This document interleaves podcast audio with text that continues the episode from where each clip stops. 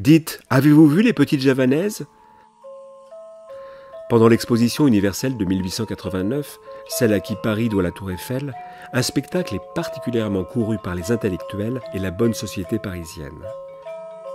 Dans le village javanais reconstitué sur l'esplanade des Invalides, quatre jeunes danseuses se produisent plusieurs fois par jour, accompagnées par un groupe d'instruments aussi inouïs que spectaculaires, le gamelan.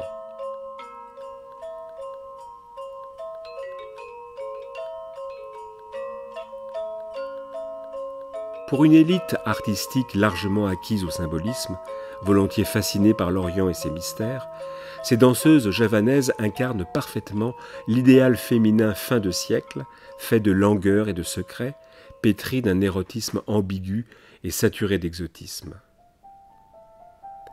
Parmi les visiteurs, l'un d'entre eux est particulièrement assidu, Claude Debussy, jeune compositeur de 27 ans, se rend presque quotidiennement au kampong javanais, mais aussi au spectacle de théâtre anamite qu'il contemple, selon les mots de son ami Robert Godet, avec une avidité absorbée.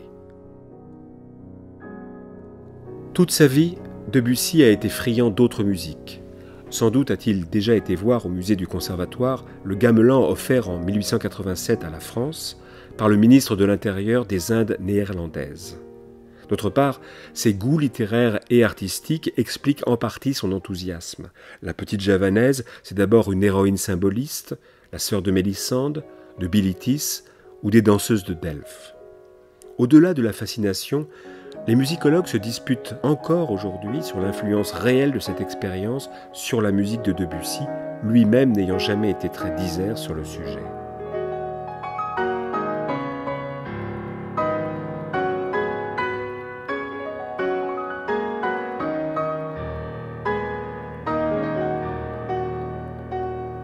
Sans doute, cette musique lui a-t-elle ouvert des horizons jusqu'alors inexplorés et une façon d'échapper aux contraintes du système tonal qui lui pèse de plus en plus.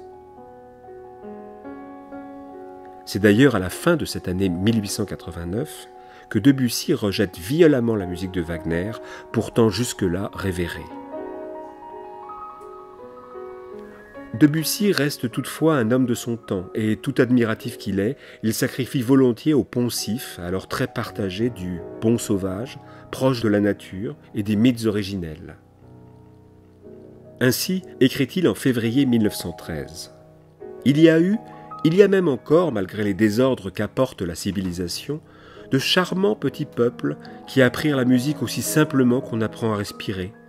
Leur conservatoire, c'est le rythme éternel de la mer, le vent dans les feuilles, et mille petits bruits qu'ils écoutèrent avec soin sans jamais regarder dans d'arbitraires traités.